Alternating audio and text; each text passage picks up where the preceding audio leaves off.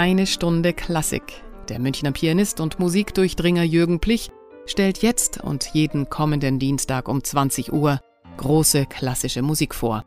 Er teilt seine Hör- und Spielerfahrung und seine persönliche Sicht auf die Meisterwerke. Er spielt selbst besondere, unbekannte Aufnahmen, erklärt, warum die Musik so und nicht anders klingt und hat eine Menge aus dem Leben der Komponisten zu erzählen. Jetzt eine Stunde Klassik.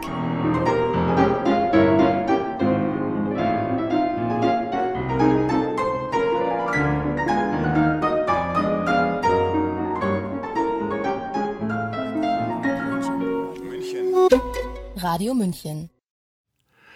Thomas Kantor. Wer denkt bei diesem Wort nicht sofort an Johann Sebastian Bach? Durch ihn wurde diese evangelische Kirchenmusikdirektorstelle in Leipzig zur berühmtesten in Deutschland, möglicherweise sogar weltweit. Aber es gab auch Vorgänger und Nachfolger. Dem durchschnittlichen Musikhörer dürfte kaum einer von denen spontan ein Begriff sein, mir aber war es das kurioserweise schon als Kind denn ich durfte im Klavierunterricht, ehe ich noch ein einziges Stück von Bach gespielt hatte, bereits mit seinem direkten Vorgänger im Amte Bekanntschaft machen. Ich bekam damals auf eine kleine Suite von Johann Kuhnau. Jahrgang 1660. Einem Mann von heute fast unbegreiflich scheinender, umfassender Bildung und Tätigkeit, nicht nur als Musiker, sondern auch als Jurist und als Schriftsteller. Auch zu seinen Musikwerken schrieb er gern ausführliche Vorworte in heute etwas komisch wirkendem barocken Schwulststil.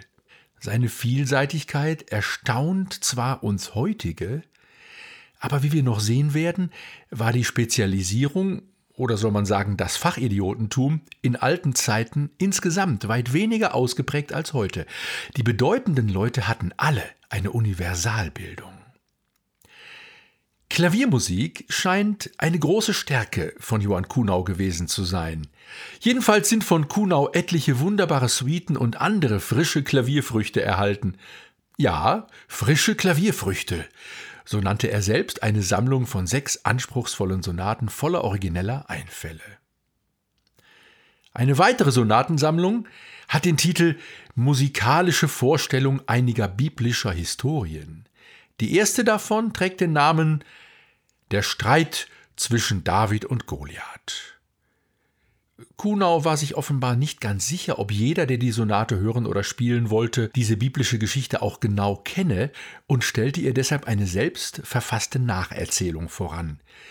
Diese Stilblüte, liebe Hörer, will ich Ihnen auf keinen Fall vorenthalten. Sie lautet leicht gekürzt wie folgt. Das in der Schrift abgemalte Porträt des großen Goliath ist was Seltsames, denn da präsentiert sich ein Ungeheuer der Natur, ein baumstarker Riese. Der schuppige Panzer und die um die Schenkeln gelegten Beinharnische, nebst dem wichtigsten Schilde, womit er sich träget, in gleichen sein mit Eisen stark beschlagener und einem Weberbaume gleicher Spieß, weisen zu Genüge, dass Kräfte bei ihm sein müssen und dass alle diese zentnerschwere Lasten ihn im geringsten nicht inkommodieren können.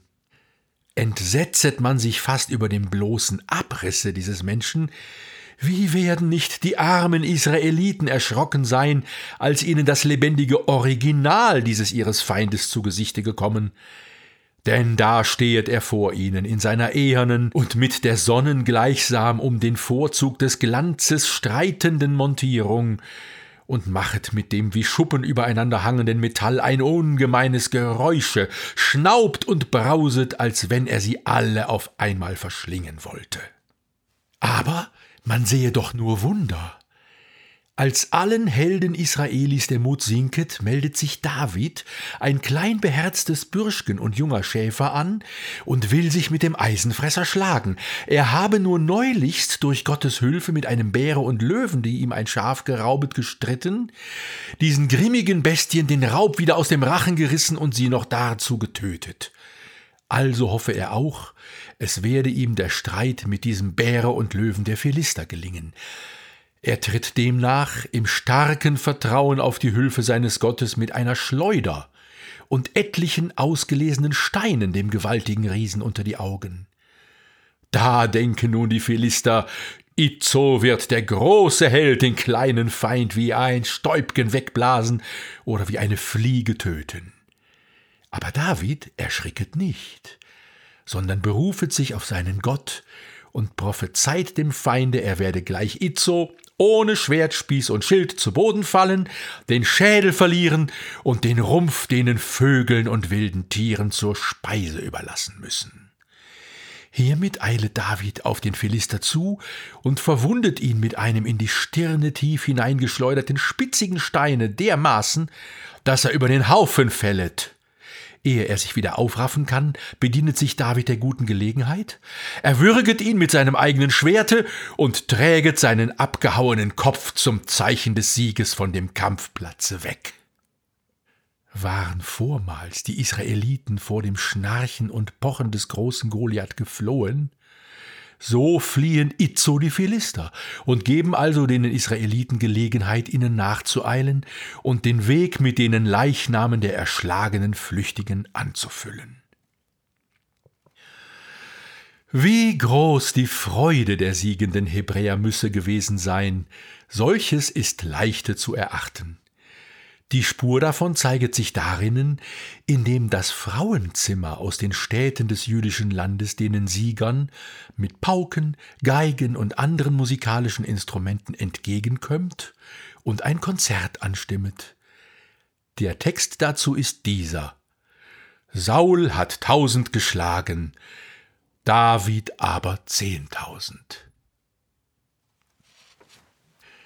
Soweit die Erzählung in Kuhnaus eigenen Worten. Zusätzlich sind auch die einzelnen Sätze noch einmal mit Überschriften versehen, damit der Hörer immer genau weiß, was er sich gerade vorzustellen hat. Diese liest in der folgenden 1954 entstandenen Aufnahme Fritz Uhlenbruch und am Cembalo musiziert Fritz Neumeier, ein großer Vorreiter der barocken Aufführungspraxis im 20. Jahrhundert. Der Streit zwischen David und Goliath. Die Sonata exprimiert das Pochen und Trotzen des Goliaths.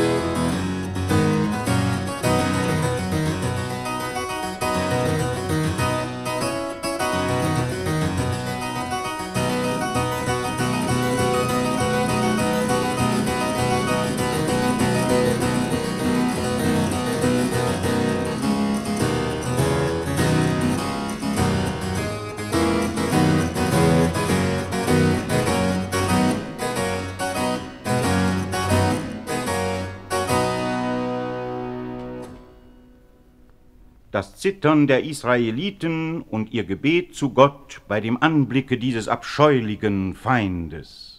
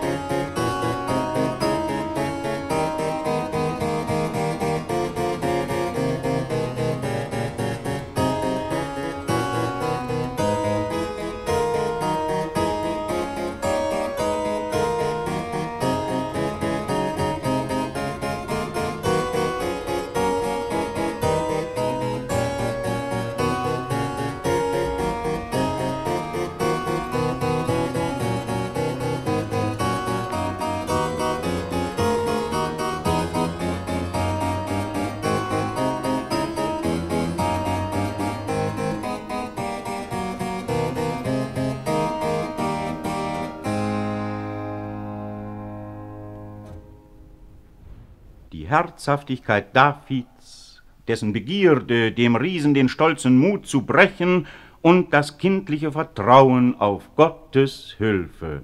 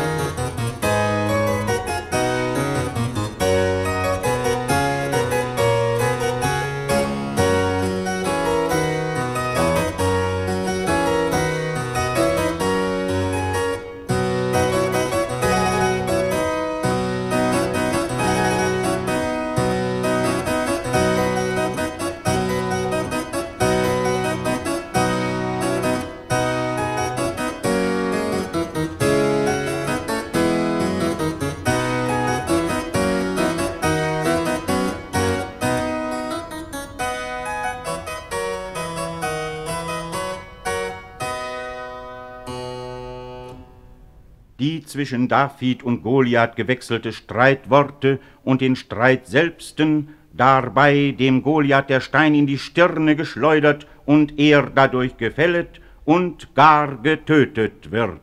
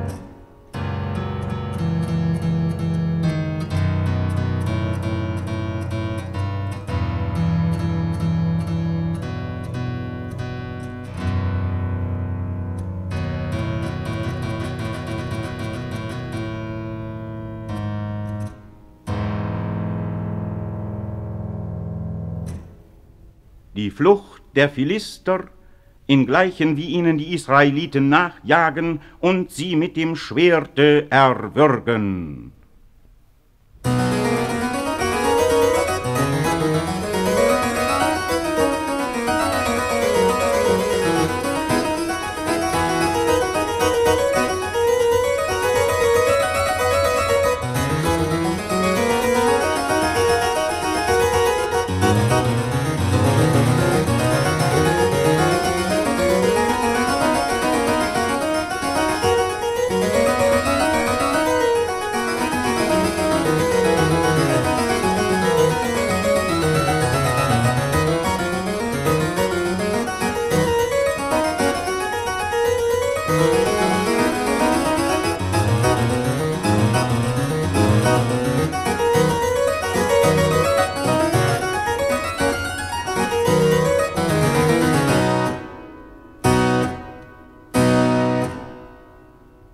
Das Frohlocken der Israeliten über diesem Siege.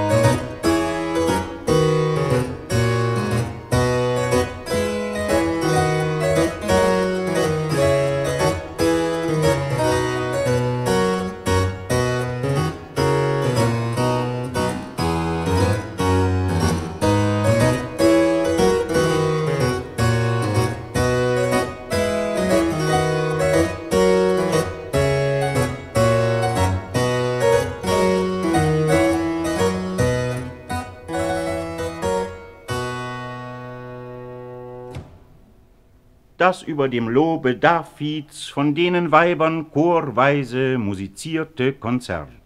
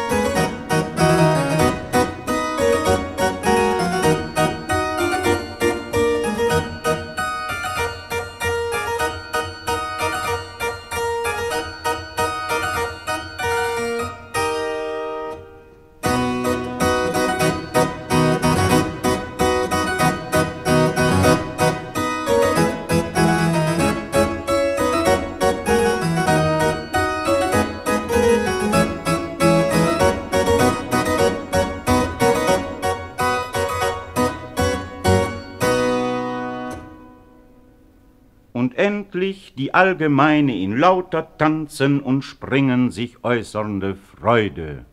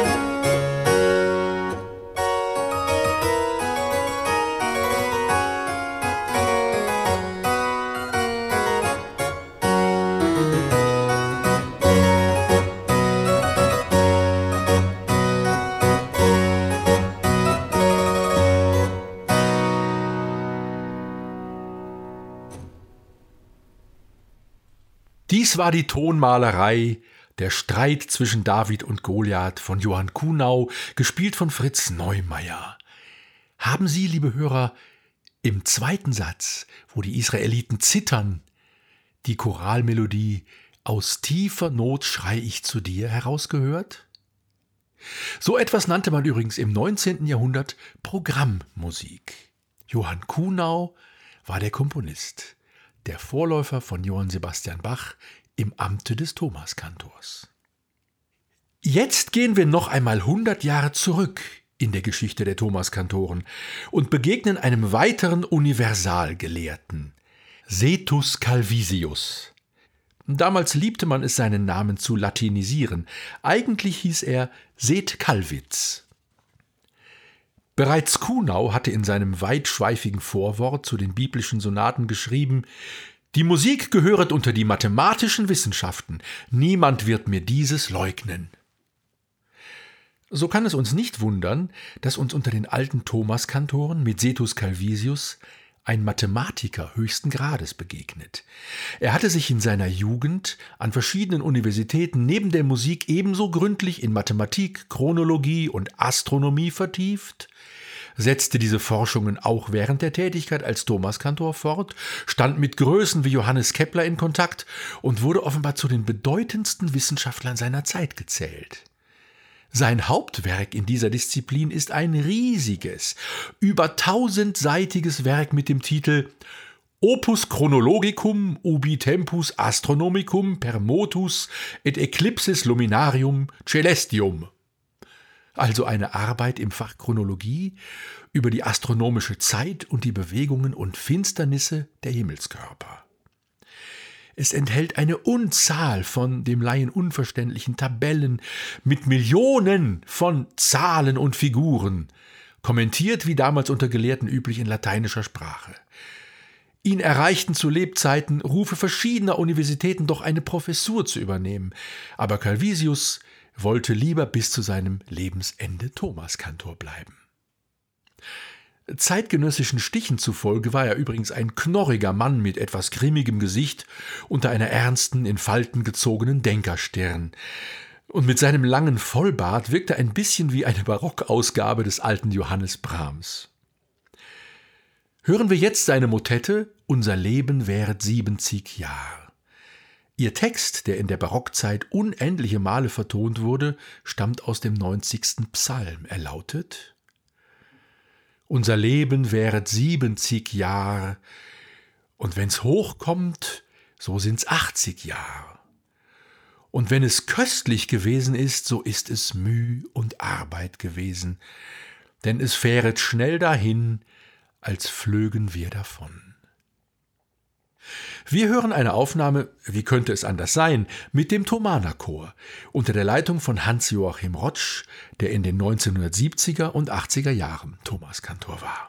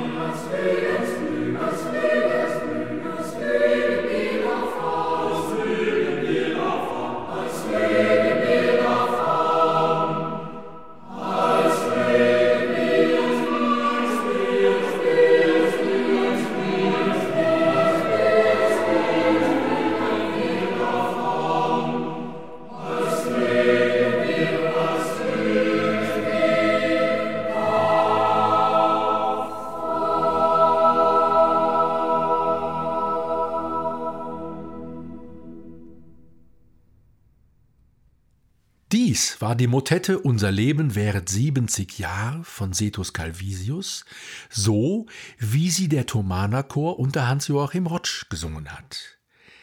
Sie werden dasselbe Stück jetzt gleich ein zweites Mal hören und sogleich bemerken, dass es völlig anders klingt. Das geht damit los, dass hier auch Instrumente eingesetzt werden, während soeben nur menschliche Stimmen erklangen. Ferner ist die Sopranpartie, also die oberste Stimme, in der folgenden Aufnahme solistisch und nicht chorisch besetzt. Ja, liebe Hörer, so war das in der Barockzeit. Oft schrieben die Komponisten nur die Stimmen hin und überließen es den Ausführenden, wie und auf welchen Instrumenten sie sie ausführten. Auch das Tempo blieb offen, von der Lautstärke und anderen Ausdrucksmitteln ganz zu schweigen. Da durfte also ein Stück immer wieder in einem anderen Klanggewand erscheinen. Hören Sie also jetzt noch einmal die Motette Das Leben währet 70 Jahr von Setus Calvisius. Diesmal aber mit dem Vokalkonsort Leipzig und dem Ensemble Noema Leipzig unter der Leitung von Gregor Meyer. Die Sopransolistin ist Gesine Adler.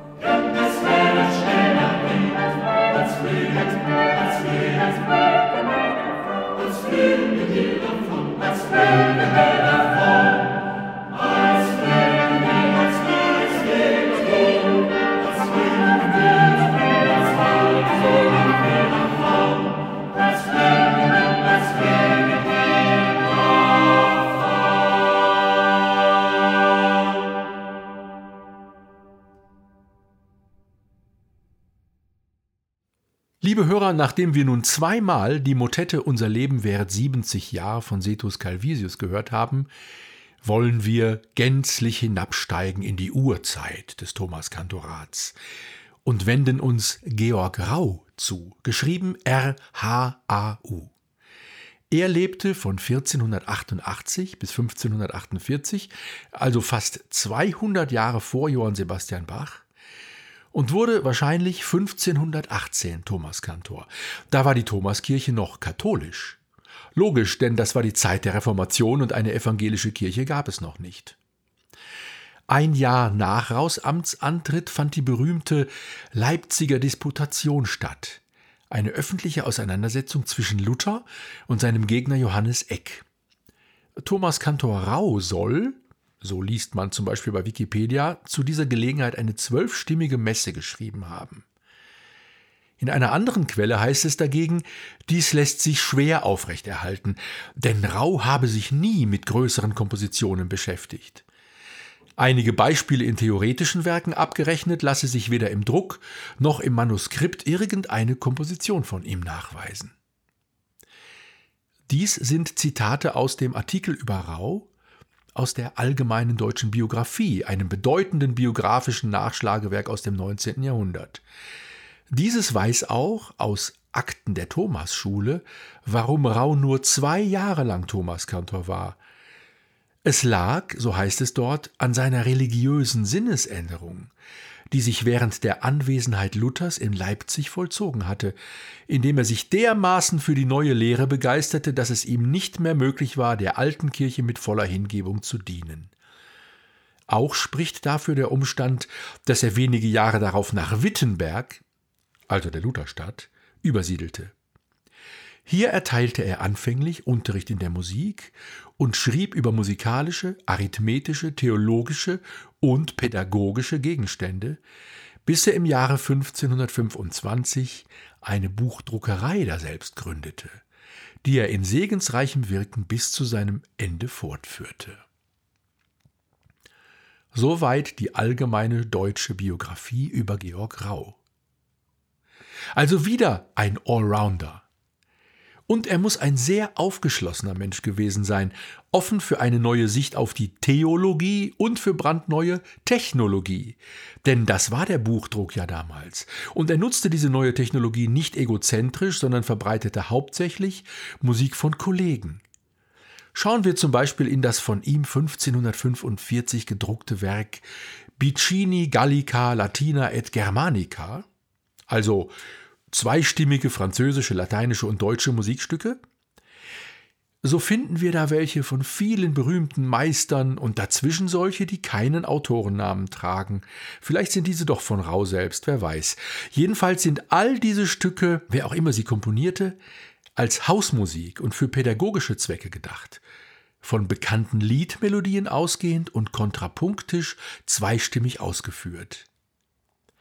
Ein anderes Werk druckte Rau einst für seine Heimatstadt, weil, so schreibt er selbst in der Widmung an den Bürgermeister, auch die liebe Jugend bei euch in der Musika nebst anderen freien Künsten fleißig geübt wird.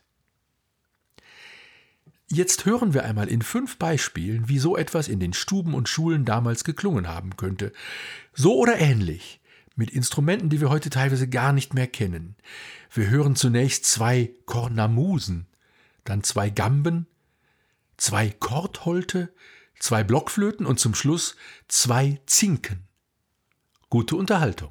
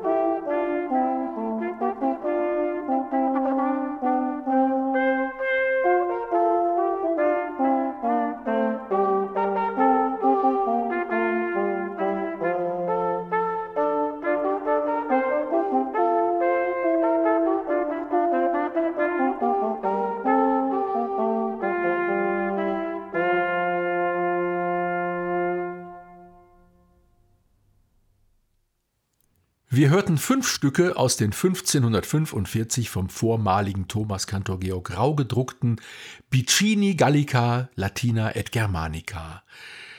Es musizierten Mitglieder des Early Music Concert of London. Zum Ende der Sendung kehren wir an ihren Anfang zurück, liebe Hörer, zu Johann Kuhnau, dem unmittelbaren Bach-Vorgänger und Komponisten der David- und Goliath-Sonate.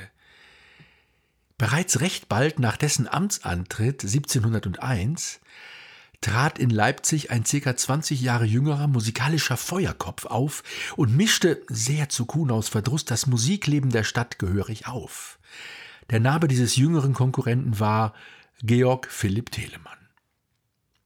1705 ging er zwar aus Leipzig weg, worüber Kuhnau heilfroh gewesen sein wird, aber seine weitere Karriere dürfte von Leipzig aus aufmerksam verfolgt worden sein. Eineinhalb Jahrzehnte später, als Kuhnau starb, dachte man in Leipzig, jetzt holen wir uns den Telemann zurück und berief ihn zum Thomaskantor. Aber Telemann schlug das Amt aus und empfahl den heute fast vergessenen Christoph Graupner. Erst als auch der absagte, wurde Bachs Bewerbung angenommen. Ich habe Ihnen eine Aufnahme eines Kammermusikwerkes von Telemann mitgebracht, liebe Hörer, die es verständlich macht, warum die Zeitgenossen von ihm begeistert waren. Wenn seine Werke so zum Leben erweckt werden, wie es dem Berliner Trio in den 1950er Jahren gelungen ist, dann muss man einfach hingerissen sein. Dieses Ensemble bestand aus dem Flötisten Hans-Peter Schmitz, dem Cembalisten Hans Pischner und dem Gambisten Werner Haupt. Schmitz war von 1943 bis 50 erster Soloflötist der Berliner Philharmoniker gewesen und mithin kennen ihn viele Musikfreunde, ohne es zu wissen, aus den wunderbaren Aufnahmen dieses Orchesters unter Wilhelm Furtwängler.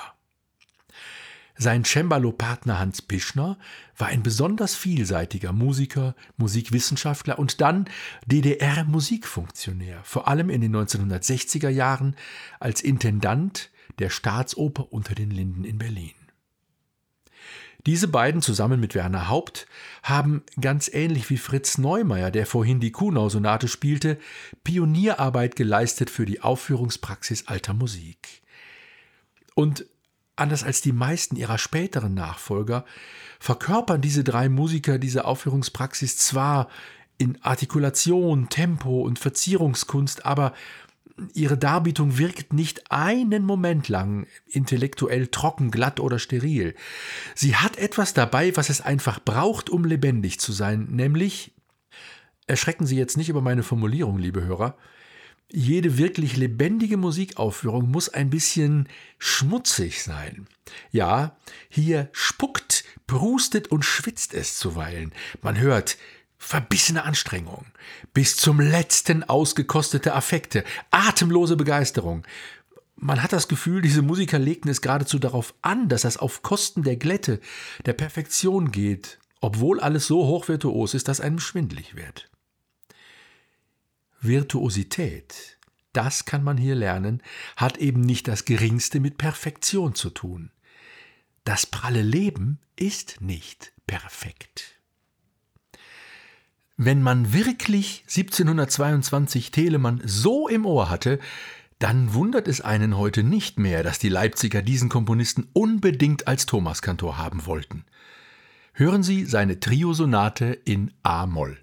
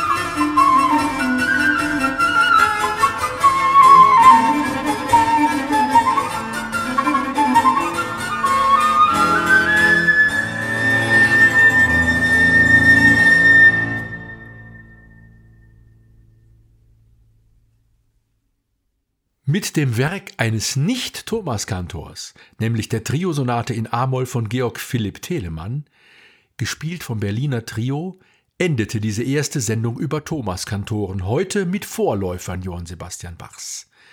Eine zweite dann mit seinen Nachfolgern folgt in zwei Wochen. Nächste Woche geht es um historische Klaviere aus dem 19. Jahrhundert.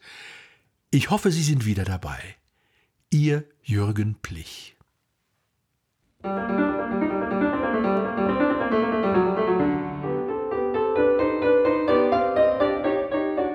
Das war eine Stunde Klassik mit Jürgen Plich hier bei Radio München. Jeden Dienstag um 20 Uhr und sonntags um 10 Uhr in der Wiederholung. Nachzuhören übrigens auch auf unserer Webseite www.radiomünchen.net.